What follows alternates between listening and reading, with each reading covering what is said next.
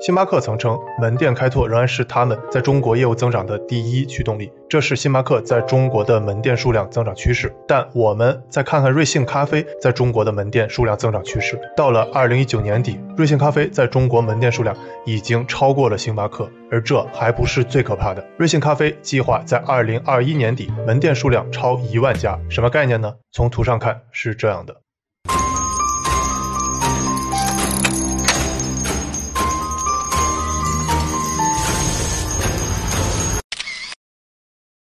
看了上集，你们很多人给我留言，想看我分析蔚来汽车。其实蔚来至于特斯拉，很像瑞幸咖啡至于星巴克，都是定位在自己行业的国产较高端品牌。所以今天你们不妨先看我分析瑞幸、未来，我会在下集满足你们，放心吧。很多人都薅过瑞幸咖啡的羊毛，比如第一杯咖啡免费，还用最贵的顺丰快递到你手里。所以经常有人戏称瑞幸才是真正的爱国企业，因为瑞幸在美国纳斯达克上市，还打破了公司自成立到上市的最快记录。瑞幸割美国韭菜，补贴中国人喝咖啡，难道真的是这样吗？我希望大家要有一个基本认识前提：美国股民可不是傻子。要知道，美国资本市场的理性成熟程度远远超过我国，而且哪怕是炒美股的中国人，整体的专业素养也超过我国的广大小股民们。我有一个经验啊，当咱们的广场舞大妈都在问这只股票要不要买时，说明这只股票的泡沫真是不小了。比如当年的乐视。我这么说，并不是我崇洋媚外鄙视咱们的广大小股民们，只是咱们相比美国的资本市场起步晚很多。我认为承认自己在某些方面不够成熟，才是真正的成熟。就像我也经常以自黑为乐。所以我的观点是，瑞幸并不是割美国韭菜，补贴中国人喝咖啡。表面上看，瑞幸还在不断亏钱，那投资人到底看上了瑞幸什么呢？那我就从三个方面来讲一讲，瑞幸的短期、中期和长期打法到底是什么呢？本期的视频论据还是遵循我的标准，随你反驳。所有论据来自公司招股书、财报、电话会、创始人演讲原文，保持我对论据的洁癖。其实我说随你反驳有两方面的含义，一方面我对自己提供的所有论据有信心。因为全都是一手信息。另一方面，其实我非常理解，哪怕我把最真实的一手信息摆在大家面前，仍然会有很多人反驳我。比如在 d a n Data 上集视频里，还是有很多人骂拼多多就是垃圾、假货、骗子公司。这些人主要是根据自己几次在拼多多上购物经历而得出结论，而我是从公司整体长期发展角度来分析得出结论。大家站位角度不同，正如有的人看月亮皎洁无瑕，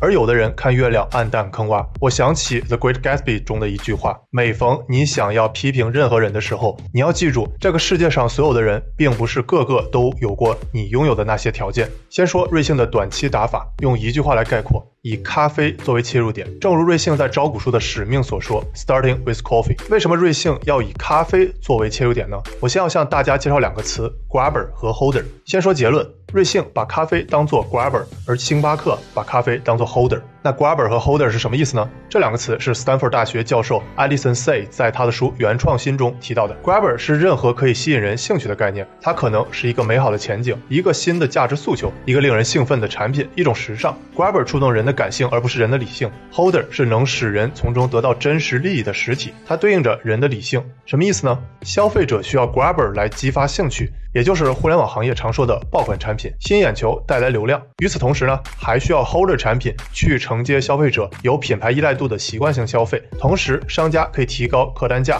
毛利润率、复购率等指标。形成正向循环。我用小白的语言来解释下，Grabber 是为了刺激你兴奋，和你交个朋友，就像商家向消费者伸出一条细细的钓鱼线，为的是将来用 Holder 钓到消费者更大的鱼。我在之前文章《小丹尼，你的产品真敢像张小龙说的用完即走吗？以小米之家作为案例，更详细的描述过 Grabber 和 Holder 的概念，感兴趣可以去翻。那为什么我说瑞幸把咖啡当做 Grabber？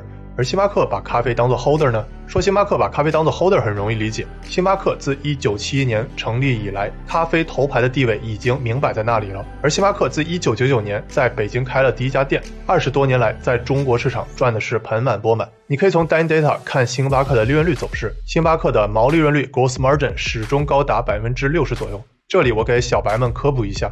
我发现很多人对各种利润概念搞不清楚，甚至一些财经新闻的小编们都弄混得一塌糊涂。关键利润指标有这么几个：毛利润、营业利润、利润总额税前利润，说的都是一个玩意儿；还有净利润。在财报里的优先级顺序也如此从上自下排列。当然，还有 EBIT 和 EBITDA 等利润指标，以后我再细讲。所以下次你再说利润时，需要说明白你指的是哪个利润。比如我说星巴克的毛利润率，而毛利润率指的就是星巴克收入减成本再除以收入。接着说瑞幸，为什么我说瑞幸把咖啡当做 grabber 呢？瑞幸对咖啡的死磕也真是够拼的，尤其是早期换着花样。去赔本送咖啡赚吆喝，除了你们都知道的病毒式营销，拉亲朋好友免费送咖啡，还包括用汤唯、张震等明星在一二线城市轰炸式广告，不断强调自己用的是阿拉比卡咖啡豆多么牛逼，找最贵但最快的顺丰合作送外卖咖啡等等，一系列组合拳下来，表面上砸钱也要跟你交个朋友。实际上，潜台词是为了让你对瑞幸咖啡建立信任，就像我上集讲的，拼多多首单一块钱买一大包餐巾纸一样，瑞幸还让新用户下载了自己的 app，获得了一个实际购买用户。那瑞幸这波免费送咖啡真的亏了吗？表面上一定是有现金的亏损，但是要知道，在中国互联网市场推广 app 获取一个有效购买用户的成本，几年前的报价就已经超过二百元人民币了，远比一杯咖啡贵得多。瑞幸用一杯外卖咖啡换来一名真实用户安装瑞幸 App 并有效购买，用这个角度来算账的话，瑞幸还是赚到的。而且，瑞幸看中了咖啡上规模之后是非常有利可图的。咖啡是短期打入市场的好帮手，长期是一门好生意。瑞幸最终会将咖啡卖到十六到十七块钱的。要知道啊，一杯三十块钱的星巴克咖啡，其中咖啡豆、咖啡杯这些消费者。最终拿到手里的原材料成本不超过五块钱，消费者支付的钱主要用于星巴克主打的第三空间费用，比如大头在房租和装修。但是你要知道，很多人去买咖啡并不是为了在星巴克蹭坐一下午电脑办公的，他们只是为了单纯享受一杯咖啡的浓香提神。瑞幸咖啡 CEO 钱之亚提到过，这部分人群占百分之七十左右，这百分之七十的用户花钱买一杯星巴克咖啡，却没有享受星巴克的第三空间。还为此付了不少钱，岂不是有些冤大头吗？瑞幸之前发布过一个瑞幸咖啡宣言，其中重要一条就是你喝的是咖啡还是咖啡馆。所以本质来看，瑞幸主打的消费者目标就是那批不需要享受星巴克第三空间，只是想单纯享受咖啡味道的消费者。当然，瑞幸在咖啡上的突破也是有策略的，早期以外卖作为突破攻坚，道理很容易理解。因为外卖咖啡让新用户的尝试成本最低，动动手指就能收到一杯免费咖啡。你可以在 Dan Data 上看出，早期的瑞幸门店以外卖厨房为主，随着时间的推移，瑞幸快取店迅速成为主导。快取店在二零一九年三季度的比例已经占瑞幸整体门店的百分之九十三，而类似星巴克的第三空间的瑞幸精选店始终不是瑞幸的战略重点。再说第二点，瑞幸的中期打法迅速扩张，投资人为什么看好瑞幸呢？尤其是从二零一九年双十一开始，瑞幸股价已经翻了个倍。有一个重要指标，瑞幸在二零一九年三季度宣布单店盈利了，单店利润率达百分之十二点五。单店利润率是什么呢？你可能会纳闷了，我之前讲到的各种关键利润指标里没有这个单店利润率啊。的确，这就是瑞幸自己发明的指标。瑞幸在财报一行看不清的小字里注明了单店利润率的含义：产品净收入减材料成本减店面租金和其他运营成本减折旧费用，然后除以产品的净收入。简单的说，就是只看一个门店的收入减支出。说白了，就像个体户的算账方法。但瑞幸公司总部所花费的一些大头费用，比如请汤唯、张震、刘昊然、肖战做广高的营销费用，还有总部技术、行政等人员工资这类管理费用，你可以从 Dan Data 更直观的看到这两项费用占了多大头的比例。这些都没有算在内，所以才会有你看到的瑞幸单店盈利了，也就是单店的利润率为正了。顺便说一句，上市公司原创一些对自己有利的指标也是常见现象了，比如特斯拉和蔚来都会公布一个原创指标车毛利润率。所以关键是要你弄懂这些指标背后的含义，别被忽悠了。当瑞幸证明自己单店盈利后，再加上迅速扩张，也就是我在视频开头展示了瑞幸惊人的门店扩张速度，可以看出这种疯狂模式的打法。有多可怕了？所以星巴克有所畏惧也是正常的。星巴克拓展门店的速度就像猫生小崽儿一样，一次生一窝，看上去也挺可观了。但瑞幸的扩展门店速度就像老鼠的繁殖能力，瑞幸的米老鼠大军确实把星巴克的 Hello Kitty 们吓到了。话说，在中国这种野蛮商业模式打法，你也不是第一次看到了。瑞幸在小范围试验咖啡模式可行之后，就开始迅速扩张。当然，我在这里所说的迅速扩张，并不是简单的复制。瑞幸的迅速扩张主要为两方面：一、门店扩张；二、品类扩张。先说第一方面，门店扩张。瑞幸咖啡的门店扩张为什么那么快呢？说之前我讲过了一点原因，瑞幸主要以小而美的快取店为主，不需要像星巴克一样大面积豪华装修。其实还有另外一个要点，需求驱动型门店扩张。瑞幸董事长陆正耀解释过，瑞幸和传统咖啡商业模式开店的区别。他说，传统模模式是先开店，然后再去寻找用户需求，而瑞幸的模式是先通过外卖咖啡寻找用户需求，当证明用户需求可行后，比如老用户复购足够多或新增用户数足够多，瑞幸再去决定开什么类型的店。我简单的概括就是需求从线上推导到线下，根据需求数据来指导开店规模。我认为这个逻辑确实能将开店规模和用户需求匹配的更加精准，所以你能看出瑞幸门店的扩张考量不仅仅是数量，还有更精准的规模。陆正耀说的传统咖啡商业模式，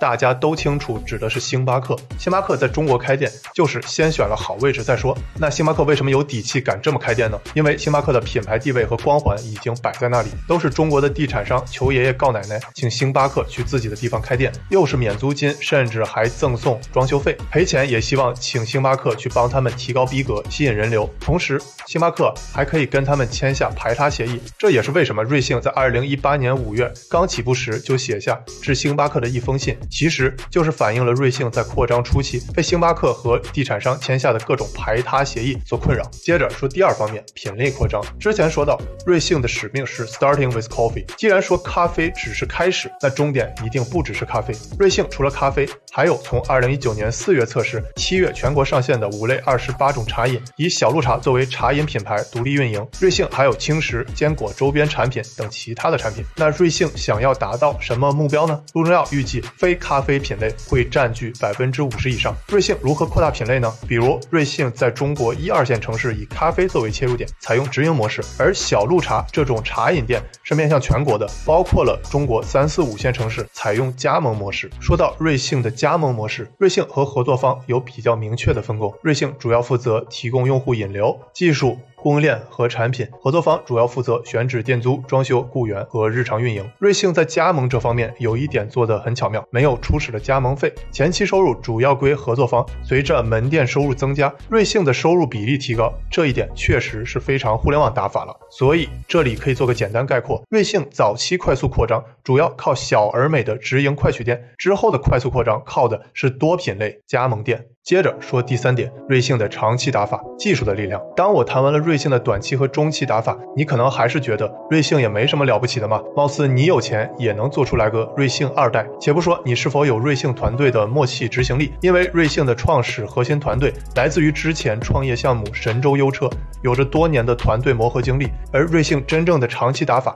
也是长期竞争力，还是要看技术的力量。虽然瑞幸在财报 presentation 里说自己的长期竞争优势在于高进入门槛加先发优势，形成了两个持续优势的飞轮，但这都是给投资人、合作方们看的花里胡哨的演示材料。我认为真正的长期竞争力还是要看瑞幸的技术，因为能用钱和执行力搞定的问题，对星巴克可能是问题，但是对瑞幸在国内的其他竞争对手并不是问题。比如可怕的互联网新三巨头 ATM、阿里。腾讯和美团，目前来看，瑞幸咖啡品牌已经很好的占领消费者心智了，闪电战的优势已经基本形成，而长期关键还是要看军备战，否则就会像二战中的德国的结局。说实话，你要让我去给成立没两年的瑞幸去吹彩虹屁，说瑞幸现在的技术有多么牛逼，这话我还真不能说。但我敢说的是，瑞幸的技术一定比散兵作战的咖啡茶饮个体户们，还有传统咖啡连锁，比如星巴克、Costa。太平洋咖啡之流要强太多了。作为办过五张星礼卡的我，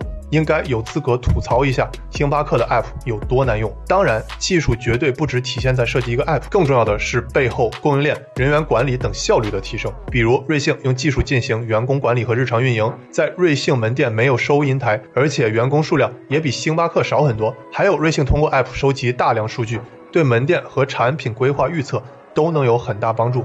这些才是体现长期价值的东西。说到底，技术到底对瑞幸的哪些方面起作用呢？可以用一个三角图来概括：客户管理、门店管理和供应链管理，三者需要通过技术形成彼此独立又和谐统一的正循环。所以，在我看来，瑞幸最大的对手并不是星巴克。而是其他国内品牌，比如喜茶、一点点、奈雪的茶等等。尤其是他们如果再加上国内互联网大腿们的流量、资金、技术扶持，或者互联网大腿们干脆自己干，比如来个美团咖啡，这些才是瑞幸最需要担心的对手。好了，谈完了瑞幸的短中长期打法，其实我在本期视频的开头埋下了一个伏笔，以下内容才是我最想跟你们说的。开头我说瑞幸咖啡之于星巴克，就像未来之于特斯拉，大家也都注意到了，近几年越来越多的国货冒出头来，而且通过资本的助推，国货崛起的速度越来越快，给了当年我们很多捧为神坛的外国品牌不小打击。这类国货代表还有哪些呢？我猜很多人又要提起华为了，以后我再讲。之前看到过不少朋友给我留言，如如何看待这几年国货的迅速崛起呢？我认为有三点。第一点，不同品牌风格。前两天看朋友艾玛。发的他参加特斯拉 Cybertruck 和未来 New Day 发布会总结视频，他总结的一句话让我印象深刻：参加特斯拉发布会，感觉像是 Elon Musk 的追星大会，而未来 New Day 更像是一个粉丝大 party，对应了未来经常称自己是用户企业。我认为这个现象很有代表性啊。其实我们现在看待很多曾经捧为神坛的外国品牌和现在备受推崇的国货，不也是这种感觉吗？前者更像追星。而后者更加亲民，还是那句不分对错，只是选择不同。但是我仍然很高兴看到，越来越多曾经只关心人民币的中国企业家们开始关心人民。我在之前举例，很多中国地产商都把星巴克捧为明星，各种资源双手奉上献给星巴克，而星巴克当然自己感觉也很爽啊，在中国的咖啡定价可以比美国还要高，顺便再签个排他协议。继续巩固自己的领先地位，在我看来，也不能怪中国地产商和星巴克。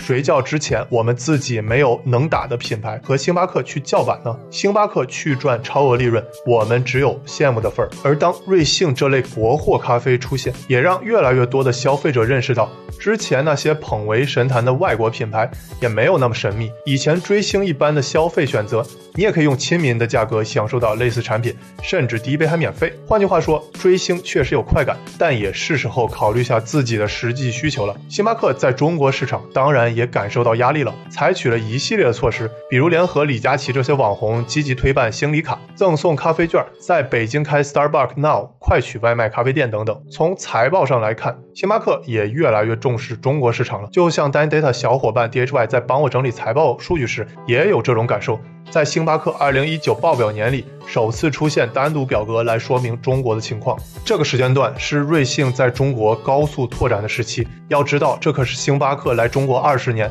头一年开始用单独表格来介绍中国市场的情况，星巴克在中国躺赚的日子并不多了。在我看来，我们没必要对外国品牌盲目迷信，只是当成一种公司品牌调性，或者是创始人的一种人格魅力就好了。以前在中国占主流的，通常是从众跟风，嗓门大的，别人追的就是好的。但随着技术更迭，使信息更加透明，亚文化潮流趋势越来越明显。就像别管外界怎么骂，瑞幸和未来这种国货代表。都有一批非常忠实的用户群，哪怕经常被外界误会称为邪教组织，这些忠实用户还是一如既往的支持。所以你该追星还是去追星，该理性消费就理性消费，给你多了一种选择，你自己开心就好。第二点，不同价值曲线，随着中国制造逐渐走向微笑曲线的两端，越来越多的新国货崛起是必然的。关键在于你是否可以形成新的价值曲线。这里给小白科普一下什么是价值曲线，你可以简单的理解为做同一件事，你在不同方面做得更好。管理学中的一个经典案例就是加拿大的太阳马戏团，让马戏团这个夕阳行业重新焕发青春。太阳马戏团的策略是什么呢？就是把传统马戏团过时的元素剔除，比如动物表演、经典杂技等等。而太阳马戏团根据消费者的新需求，重新塑造新的价值曲线，把舞台美术、音乐舞蹈。戏剧主题做到极致，而瑞幸和星巴克相比，其实也是体现了不同的价值曲线。星巴克在第三空间的价值仍然处于领先地位，但是在外卖和快取方面，瑞幸的体验已经有所胜出。而且瑞幸每杯咖啡价格比星巴克便宜十块来钱，而口味这玩意儿主观性比较强，我暂不评论，都还不错。但你要说多好喝也不至于。我从二零一四年留学完回国这几年就发现。很多实力不够的外国品牌逐渐跌下神坛，他们被国货打败。比如小米手环用十分之一的价格完全替代 Jabon、Misfit、Nike Fuel Band 等等。但另一方面，那些有实力的外国品牌仍然可以提供他们特有的价值曲线。比如苹果 Apple Watch 依然卖得很好，很赚钱。所以最终还是回归到你的价值曲线是否有实力站得住脚，也就是我要说的第三点。三，最终是真本事决定成败，而不是爱国情怀。我从来都不宣扬大家要去支持国货，比如咖啡就要去买瑞幸，别买星巴克；或者手机就要买华为、小米、OV，别买苹果、三星。因为我个人并不支持这种过激的爱国行为。就像当年有些人为了展示自己爱国去砸日本车，我觉得是很不理智的行为。过度宣扬民粹主义，长期来看是没有什么好处的。我希望大家去支持那些敢于创新、真正通过技术提高效率的企业，让更多普通大众体验到曾经属于高端人群才能享受的产品和服务。其实，技术带动整体社会的发展，受益最多的并不是那些金字塔顶端的高端人群，而是像我们这种普通人。记得小时候，我只能尝尝雀巢袋装咖啡、大绿棒子啤酒，感觉很难喝。记得我第一次吃哈根达斯是初中，我在北京王府井花了三十块钱买一个冰激凌小球，只舍得一点点舔着吃。而现在已经有越来越多的普通人可以体验到现磨咖啡、精酿啤酒、高档冰激凌等等，这让很多中国大众突然发现，并不是产品本身不好，而是我们之前体验的产品太低端了。换做老外，照样不喜欢喝袋装咖啡和大绿棒的啤酒。中国整体社会的发展，才能让我们更多中国大众体验到当年发达西方社会才有的好产品。我相信技术在其中做出了不可磨灭的贡献。总结一句：支持技术。效率和创新，但不要搞民粹主义。最终让你赢得残酷市场竞争胜利的，绝对不是爱国之心，而是靠真本事。我很喜欢电影《爆裂鼓手》的这一段。